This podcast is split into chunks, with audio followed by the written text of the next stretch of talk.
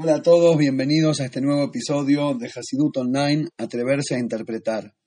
El podcast Shigur de hoy lo dedicamos en memoria del Rabbi Jacob Ben Sarah, que falleció la semana pasada, padre de mi cuñado, un hombre, un yudí ejemplar, que más allá de haber llegado alto con su sabiduría y acción social, comunitaria, supo mantenerse con los pies en la tierra, con su humildad. Eh, y realmente tiene mucho que ver con el mensaje que vamos a, explicar hoy. El tema de hoy tiene que ver con Tu Bishvat, el 15 del mes hebreo de Shvat, que es lo que se llama en la Mishnah Rosh Hashanah Leilanot. El Rosh Hashanah, el año nuevo de los árboles. Interesante, ¿no? Así es. En el judaísmo tenemos el año nuevo de las personas que festejamos en Rosh Hashanah y otros, y este es el Rosh Hashanah de los árboles. En realidad, a nivel eh, la implementación legal y alágica del, año nuevo de los árboles, tiene que ver con el hecho de que la Torah nos manda a dar el diezmo, a dar mas, masrot y trumot, Em, todo tipo de diezmos que se daban diferentes porcentajes a los Kohanim, a los Leviim, a los pobres, para comer en Jerusalén, etc. Y eso tenía mucho que ver con un ciclo de siete años, y cada año tenía una obligación diferente, y por eso es importante medir cuándo empieza y cuándo termina el año eh, para la agricultura. ¿no? Eh, por ejemplo, acá en Israel que es donde fue dada la Torá, digamos, para el pueblo judío entrando a la tierra de Israel, y estas mitzvot tienen que ver con el campo estando acá. Eh, no llueve todo el año, como muchos lugares del mundo. Hay época de lluvia. Está la temporada de lluvia y está la temporada seca. Y entonces vos tendrías que saber cuándo termina el árbol de comer, de absorber de la lluvia del año pasado para poder definir hasta acá eh, el, árbol y sus frutos pertenecen al año pasado y a partir de acá al año que viene. ¿Qué cambia? Y porque el diezmo, ese maaser, hay que darlo de las frutas que crecieron en este año por las frutas que salieron este año. Es decir, saqué 100, doy 10, pero tiene que ser de las 100 de esta temporada. No puedo esperar hasta que pase el segundo año y después dar 20 de la segunda temporada por el primero y segundo, sino que el diezmo tiene que ser de cada año. Esa es la aplicación técnica, una de las aplicaciones técnicas alágicas, cómo definir el año calendario eh, con respecto al tema del diezmo de, las frutas.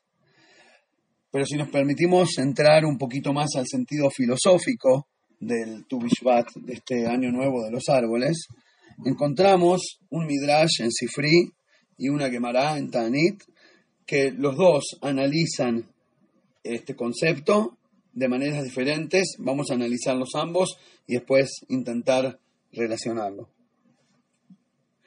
El Sifri dice así, cita primero el versículo, el versículo del Pasuk de la Torah que dice, Adam el hombre es un árbol de encampo, y agarra el Sifri y nos enseña, Melamed, Adam La vida del hombre depende del árbol, ¿no? Claramente acá cuando dice árbol se refiere a todas las especies de plantas, a pesar de que comemos otras cosas, pero la mayoría de la alimentación sana, eh, como acá en casa hablamos bastante de, que esto es sano, lo otro no es sano, esto sí, esto no. entonces una vez uno de los chicos me dice, pero ¿y yo cómo puedo saber si yo no sé si algo es sano o no? Como que me tengo que leer todo antes de saber qué comer y qué no. Digo, no es muy simple, lo que sale de la tierra, lo que crece en el mundo de allá es sano todo lo que la gente inventa, un poco menos, dependiendo ¿no? del grado de, de, que estemos hablando. Entonces, y, realmente es así, digamos, basado en la Torah, eh, verduras, granos, cereales, legumbres, frutas, eso debería ser la gran mayoría de lo que comes, más un poco de carne, entonces, gran porcentaje chomeaj, poco porcentaje hay. Y basado en eso, nos dice el versículo, que la vida del hombre depende del árbol. Y por eso dice que Adam echa sade. ¿No? Hay una, explicación interesante, muy interesante en Hasidut, que hace una pregunta un poco obvia, lo que en llama una klotzkashi, una pregunta tonta, pero como que te traba, que no puedes seguir. Y la pregunta es la siguiente: si sabemos que en el mundo hay cuatro categorías de, de, de creaciones, hay cuatro categorías en la existencia, generales, Domem, Tzomeach, Jai y Medaber. el inerte, el mineral, lo que crece, las verduras, los vegetales, los animales y los humanos. El reino mineral, vegetal, animal y humano. Y obviamente el, reino humano es el más, em, eh, el más desarrollado, el más elevado. Jai es menos, un animal, una planta menos, un, algo inerte todavía menos. Y por eso salta la pregunta, ¿cómo puede ser que la cadena alimenticia funciona exactamente al revés? El animal come el pasto, nosotros comemos al animal y a las plantas, como dijimos antes, pero de alguna manera comer, no solo que el más grande se come al más chico, porque si lo entendemos como comer, es verdad, el más grande se come al más chico. Pero si lo entendemos como alimentarse, imagínate si yo te dijera que el hombre pobre le va a hacer una donación al hombre rico, o que el que no sabe matemática le va a enseñar al profesor de matemática. Nos causaría, nos causaría eso, no, no puede ser. El que tiene menos no le puede dar y sumar al que tiene más. Y con todo eso, aquella criatura, aquella creación, una planta que es mucho menor de categoría y de, desarrollo y de, y de crecimiento y demás, yo soy mucho más y me alimento de algo con menos fuerza, para decirlo de alguna manera, con menos chispa espiritual. Y para entender esto, el Hasidut nos trae un dicho famoso que con la Gaboa Beyoter y Ored le mata Yoter. Todo aquello que viene de más alto, cuando baja, baja más bajo es como si habría una, una simetría que podés medir con un compás entre la dimensión espiritual suprema y la dimensión baja eh, física del mundo, apoyar la parte, ¿cómo se dice?, el pinche del compás en la línea que marca la división entre las dimensiones y hacer una vuelta entera de compás y te vas a dar cuenta que si lo apoyas más alto, cuando lo, cuando lo das vuelta llega más bajo. Si lo apoyas menos alto, llega menos, alto, menos bajo también. Tanto es así que hay una, un dicho de la Gemara, uno de los sabios, que, que, falleció y volvió y le preguntaron qué vio en el mundo venidero y dijo el mundo exactamente igual pero al revés vi. ¿Qué significa? Y le explicó, vi allá que todos los que acá están arriba ya están abajo y todos los que acá están abajo allá están arriba. Y el resto de los sabios le respondieron, no, no viste el mundo al revés, viste el, el mundo Olam Barur, el mundo clarito, exacto como debería ser. Ese es el mundo de verdad, este es el de, este es el mundo al revés. Nosotros vivimos en el mundo al revés. Y por lo tanto, todo lo que acá se ve más bajo en realidad es más alto. Pero no va nada más, no es una crítica social eh, únicamente, eh, digamos, como dándole valor a aquel que en la sociedad se lo deja de costado, no solamente eso, sino inclusive entre las personas y el resto de las criaturas, entre las personas y los animales o los, los vegetales, que, que de alguna manera una planta es mucho menos que una persona, y con todo eso la persona para poder vivir con todas las virtudes humanas necesita comerse la planta. ¿Por qué? Porque aquello que llega más bajo en este mundo es porque en el mundo espiritual viene de más alto. La raíz espiritual de una planta tiene como una chispa divina que es tiene más energía dentro que la persona misma. La verdad, cómo funciona esto y por qué es así y dónde lo vemos expresado, eh, da para un shiur, da para un, eh, si Dios quiere, eh, un podcast en sí mismo, es un concepto extenso, se, lo, se habla mucho de esto, especialmente en los Mamarim de, de Torah Ori y Likutei Torah del, del Pero lo interesante es que nosotros, nuestra vida depende del árbol, uno, porque espiritualmente tiene una chispa más profunda. Dos, porque necesitamos de sus hojas y flores y frutos para, para vivir a nivel físico y porque inclusive nuestras mitzvot y las cosas que hacemos se ven afectadas y necesitadas de, del chomeach, del mundo eh, de la flora. Y por eso vemos que inclusive las mitzvot que hacemos dependen de ellos. Hay un, dicho del, del anterior que cuando decimos Bareja Leinu, en la bendición de la Shmonese que pedimos que, que Hashem nos bendiga el año, que básicamente es, la, bendición donde pedimos por la parnasá, por el sustento, eh, el éxito en la carrera, el dinero y demás, que cuando uno dice eso hay que pensar en, en, que, en que consigas este año todas las plantas necesarias para hacer las mitzvot. Es decir, que pienses en los arba minim, para Sukkot, en, en, buen trigo para la matzah en Pesach y en buen vino para Kiddush en Shabbat. Y vemos como de alguna manera, a lo largo de, las fechas del calendario, que se transforman en, en eh, ¿cómo se dice? en anillos de una cadena y a través de esos anillos lo que lo transforma en cadenita es esa conexión que tenemos con el mundo vegetal. Y por eso, Hayab Sheladam Einoel Aminailan. Hasta acá explicamos el, dicho del Sifri. La vida del hombre depende del árbol. Pero después, en la perspectiva de la Gemara, en la Gemara Ta'anit, lo trae desde un lugar más profundo, desde el cual no vamos a explicar la relación entre el hombre y el árbol desde la dependencia. No es que yo soy yo y el árbol es árbol y bueno, yo dependo para vivir, tanto material como espiritualmente, de las plantas, del árbol, sino que la Gemara nos dice que la persona misma es un árbol, que en realidad es la traducción literal de, lo que dice en la Torah. Y la Gemara nos dice así, Adam ¿acaso puedes decir, puedes llamar al hombre árbol del campo? ¿En serio? Como si fuera como que la Gemara lo tomó medio literal. Y nos responde lo siguiente, Ela, Mishum Dichtiv, Mimenu Tohal Beotolo Tijrot. Básicamente la Gemara nos trae una contradicción en dos versículos.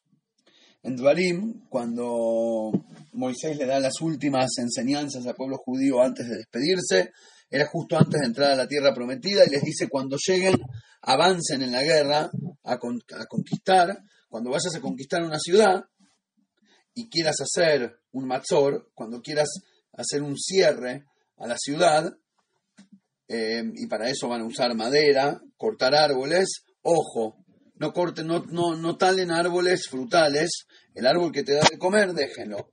A ese no lo cortás, déjalo.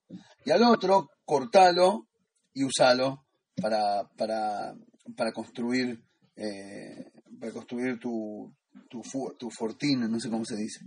Eh, tu pared. Y entonces la Gemara agarra y dice, pero ¿por qué un árbol se puede y el otro no? ¿Por qué un versículo dice, eh, no lo cortes, cuídalo, y el otro al lado, los dos renglones dice, cortalo, usalo? ¿Cuál es la diferencia? Y dice muy simple, fíjate, si hay un sabio de Torah, mimeno tohal, beimlav o la Gemara nos dice así, si el hombre de quien estás aprendiendo enseñanzas, si el sabio a quien estás escuchando es una persona digna, entonces de él comerás y no lo cortarás, debes cuidarlo. Pero si el que enseña, si el maestro no es digno, cortalo y no lo escuches. En otras palabras, traduce el versículo em, como una manera de hacer un filtro para saber, para saber de quién aprender en la vida y de quién no. Nosotros somos, en las palabras del Rambam, Adam Humedini. La persona eh, es sociable, la persona es un animal social. Eh, dependemos de lo que nos rodean y de su opinión. Entonces vamos por la vida aprendiendo, tomando cosas de diferentes maestros a lo largo del camino y nos alimentamos para avanzar. Y la gran pregunta es cómo saber de qué árbol comer y de cuál no. Vas por el camino de la vida y alguien te dice algo, ¿lo escucho o no lo escucho? ¿Cómo se elige? Lo que la Gemara nos enseña es que no puedes elegirlo solo mirando lo que sabe, sino también mirando el valor, la dignidad de la persona, del recipiente, del cli, a través del cual pasa esa sabiduría. Es muy fuerte. Tanto es así que el, eh, el Benishai trae, los, los oyentes de Faradim se van a poner contentos, el Benishai era un, un, un jajam de Bagdad que vivió como hace 150 años, poco más, casi 200, eh, realmente tiene unas, unas drashot, unas explicaciones maravillosas, y esta es una de ellas. Y dice así, ¿qué significa imtamid jajam hagunu? Si es un sabio digno, come de sus palabras, y si no, no, y él lo explica así. Dice, hay un dicho de la Gemara que dice que a los verdaderos sabios hay que aprender de lo que dicen, inclusive cuando hablan de Ibrei Julín, cuando hablan palabras eh, simples, vanas. Es decir, si el que te está hablando te está diciendo algo sabio, listo, escúchalo y no importa quién lo diga, la verdad vale por ser verdad. Pero si lo que está diciendo es algo así nomás, y bueno, ahí sí tenés que fijarte quién está hablando. Porque si es un comentario general de la vida, no de Torah, entonces si la persona es digna, entonces de él podés comer. Por eso dice mi meno tojal, de él, es decir, del árbol. Al árbol no lo cortes y del árbol come. No de sus frutos. Sus frutos es la Torah que nos enseña. Pero más allá de, los frutos de las manzanas y la Torah que nos da, está el árbol mismo. Hay árboles que te podés comer el tronco y vas a salir con un montón de vitaminas y satisfecho. Y hay otros que el árbol mismo no tanto. Por ahí la fruta sirva, pero, pero, pero con el autor no te metas. Y por eso dice él que la palabra Hagún, si la lees de atrás para adelante, Hagún en hebreo significa digno, si la lees de atrás para adelante dice Noga. ¿Qué es Noga? Según la Kabbalah, Klipat Noga es aquello que, que por un lado no es el fruto en sí, no es Kedushá, pero tampoco es impureza y porquería ni pecaminoso. Es algo en el medio, es una clipa con un poquito de luz es el intermedio entre la Kedushá y lo impuro, entre la santidad y lo, y, lo más negativo. En el medio está lo que se llama la Klipat Noga. Aquel que tiene un Noga fructífero es Hagún. El que logra que en su vida real es una persona con valores, aquel que sabe sonreírle al cajera, a la cajera del supermercado, el que sabe tratar bien a aquel que tiene menos, el que es un mensch en su manera de pagar sus deudas, el que se comporta como corresponde en las situaciones simples de la vida, no las santas, ahí es donde se confirma su sabiduría de la Torah, ahí, es donde se ve el efecto. Y por eso, si el Talmid Jajam como persona es agún, ahí puedes comer de él, no solo de sus frutos. Bien, ahora este es el dicho, eh, citamos la Gemara eh, con la explicación del Benishai. Pero ahora salta una pregunta, ¿no? ¿Por qué la Gemara preguntó, digamos, una pregunta sobre la pregunta? La Gemara hace así, trae el versículo, la persona es un árbol del, campo, y te pregunta, ¿acaso la persona es un árbol del campo? Y te responde, el Tamid Hazam, pi, pi, pi, No entiendo, ¿cuál era la pregunta? ¿Qué? ¿Que al principio pensamos que era literal, que sos un tronco? ¿Literalmente? No. ni, en la pregunta, en la Bamina tampoco supusieron los sabios que sos un tronco. La pregunta era, ¿será tan esencial que el Pasuk lo dice de manera tan directa, sos un árbol, no dependés del árbol, vivís del árbol, respetá la naturaleza. No dice eso, dice sos un árbol. ¿Por qué es algo tan esencial, aunque no literal? A diferencia del Cifri, que enfatizó la dependencia, sino que es algo mucho más real y absoluto, no un detalle más de la relación. Para entender la pregunta de la Gemara, vamos a primero analizar un dicho de los sabios, otro, aparte, que está en el Midrash Tanjuma, el Arizal lo menciona mucho. Dice que la persona es llamada mundo pequeño. Y bueno, de, nuevo, simétricamente, el, el, mundo es llamado gran cuerpo.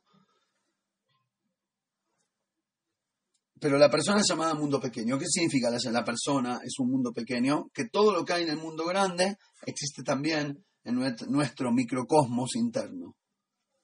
Así como hay Domem Tzomea Jaime Daber, mineral, vegetal, animal, humano, en el mundo grande, así también dentro de nosotros, adentro de cada uno, en las diferentes dinámicas internas del alma, también tenemos nosotros las cuatro especies.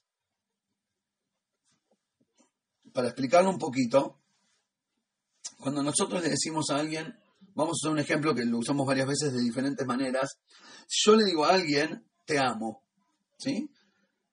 Ahora, en, esa entrega que hice, hay dos partes. Están las letras, otiota dibur, las letras del habla, la T, la E, la A, la M la O, te amo. Y está el sentimiento. Eh, la midá Shebalev, midata ahavá Shebalev, el sentimiento de amor del corazón se expresó a través de esas palabras. Ahora, si le prestamos atención, este equipo de palabras que conllevan adentro eh, sentimientos, es una sociedad entre Domem y Tzomeach. Las palabras son inertes, las letras son totalmente inertes, no las palabras, perdón, las letras, porque las letras no tienen significado propio. La A no dice nada, la M tampoco, la O tampoco, y no podría ser la suma de 0 más 0 más 0 más 0 más 0 un millón, no te da la matemática. Claramente, lo que le da la profundidad, la expresión te amo, que puede hacer una persona llorar, emocionarse, cambiar una decisión de vida, etcétera, no vino por las letras, sino por lo que tenían adentro. Lo que tiene adentro es el sentimiento. Ese sentimiento está vivo, no es una letra muerta. El sentimiento aparece cuando las letras se juntan y se transforman en palabras, cuando las palabras se juntan y se transforman en oración. Y ahí aparece el sentimiento. Y ese sentimiento es algo que es como una planta, es algo que crece, que se desarrolla, que, que cambia, que mejora, que se expande, que toma color, jugo, gusto, nutriente, etc. Entonces, así nos explica la Kabbalah que las letras del habla son como un domen dentro de la persona, un, mineral inerte. Los sentimientos son como un someaj, y bueno, claramente, eh, como un vegetal que crece, y claramente el nivel más elevado es lo que, no, lo que hace la diferencia entre un ser humano y un animal o el resto de las, de las criaturas, es el segel, el intelecto, la inteligencia y la conciencia humana, que claramente es lo que nos, lo que nos divide, lo que nos eh, eh, pone por encima, para decirlo de alguna manera. Ahora, si estos son las partes de Domem Somea Jaime, de haber dentro vegetal, mineral, vegetal, animal, humano, dentro del humano, ahí entendemos ahora la pregunta de la Gemara. Como sorprendida, medio como ofendida, lo dice Vigía, dame U, ¿qué? ¿Acaso el hombre es un árbol? No está hablando del árbol de afuera, está hablando del árbol de adentro. El árbol es el desarrollo interno y la autorrefinación de las midot, de las características de la personalidad, de los sentimientos, de las emociones, ese crecimiento interno, esa riqueza espiritual de la que siempre hablamos en este podcast, es esa, ese crecimiento interno y desarrollo de la personalidad, refinamiento, conectarse más con Hashem, conectarse más con lo espiritual, ser más refinado y no tan, no, no tan animalesco, toda esa cuestión es el árbol que tenemos adentro. Y ahí la, viene la pregunta de la Gemara, che, ¿en serio lo mejor que tenemos como ser humano es ese desarrollo interno de la personalidad y los sentimientos? ¿No hay algo más? ¿No era más el humano que el vegetal? ¿No teníamos nosotros capacidad intelectual por encima que nos hace humano, por encima de la capacidad vegetal que nos hace buena persona, para decirlo de alguna manera? A ver si lo puedo tratar de interpretar. Em, el otro día estábamos hablando con uno de los chicos y no sé qué le dije. Y me dice, ay, pero eso es muy específico, tipo, queda ahí canut, le metiste detalle al detalle, tipo, al detalle más específico de la división interna No hay que ser tan así. Entonces salió la discusión de si hay que ser tan así o no hay que ser tan así. Y, charlando, eh, llegamos a la conclusión de que, de que, bueno, depende para qué, ¿no? Para si, a vos no te gustaría tener un cirujano que diga, bueno, más o menos lo mismo, la vena de acá o la vena de acá, le cortamos una y más o menos va zafando el hombre. Si el, si el cirujano no es muy específico y muy detallista, te moriste. Entonces, para algunas cosas sí es importante. Un piloto de avión, y qué sé yo, este botón se ve lindo, a ver, apretado, pum. No, hay algunas, hay algunas cuestiones en el mundo de la intelectualidad humana que necesitas a alguien inteligente, con buen corazón no vas a inventar una, una, vacuna que funcione. Hace falta poder entender y pensar. ¿El intelecto no es más que el corazón? ¿La sabiduría no vale más que la personalidad? Esa es la pregunta. Vejía chazadé, ¿acaso lo mejor que tenemos es un árbol? Y para responder eso, nos trae la contradicción entre los dos versículos, no cortes ese árbol, sí corta ese árbol. ¿Cuál sí, cuál no? Muy simple. El que no hace frutos, se lo puede talar. Es verdad, es verdad 100%. Lo principal es el intelecto, es lo más elevado, es lo mejor que tenemos. Con eso podemos empujar el desarrollo hacia un punto más para adelante, la búsqueda eh, eh, intransigente de la verdad, la necesidad de confirmar todo, de asegurarse que cierre el tetris mental y lógico para el desarrollo de la humanidad, y ni que hablar en, las ciencias exactas, pero inclusive en, la parte espiritual y en el desarrollo de las ideas, como lo vemos en nuestros sabios, aquellos que desarrollan la perspectiva y, la actitud visionaria del judaísmo, que, le gana al desafío del tiempo, digamos, es justamente esa gente con capacidad intelectual, con visión superior, que nos van guiando, como los jajamín que se llaman Einea Edad, los ojos de la, de la comunidad. Pero ¿qué pasa? Esa sabiduría tan alta y tan maravillosa del humano del humano se confirma únicamente cuando da frutos. La si la sabiduría no da resultados, en el sentido de ser un mensch, de tener valores, de tener buenas midot, de las mitzvot para con el prójimo, automáticamente le quita valor vacía a la jojma. No es que la, no es que la función principal es el árbol. Lo principal es el fruto, pero si no hay árbol no hay fruto. Lo principal es la jojma, pero la jojma es como un vaso vacío. Si no lo llenas con contenido, si no lo llenas con, con traducción, ¿cómo decirlo? Con agarrar esa sabiduría y traducirla a la vida real, entonces te quedaste con un, con un smart eh, recipiente. Es decir, una jojma, que por eso digo smart, y es, pero es un recipiente, pero con el vaso vacío. Y ya no ganaste nada. Es lo mismo que pasa en el mundo grande. Volvamos al mundo grande por un momento para volver a hacer la comparación de acá para allá y de allá para acá. En el mundo, a donde tenemos la, diferencia clara, eh, ser humano, animal, vegetal, mineral, el ser humano se alimenta de la lechuga. ¿ok? Y gracias a la lechuga puede pensar a nivel humano, es decir, la lechuga no piensa, no tiene conciencia, pero yo sí. ¿Cómo yo puedo usar mi conciencia con energía lechugiana? Es muy loco si lo pensás. De esa misma manera, ah, mira vos, por eso, por, por ahí por eso el chavo era, era más noble que una lechuga, ¿viste? en otras palabras, tu gran virtud humana tu gran sabiduría de, que, va más allá del resto de las criaturas inconscientes, lo ganás gracias a la chispa que hay dentro de la planta. Traduzcamos ahora al mundo interno. La sabiduría que tenés en el cerebro tiene valor cuando se confirma, cuando se prueba, cuando se lleva a experimentar al campo de los sentimientos, al corazón, a la actitud, a la personalidad, a la forma de manejarse con los demás hacia afuera.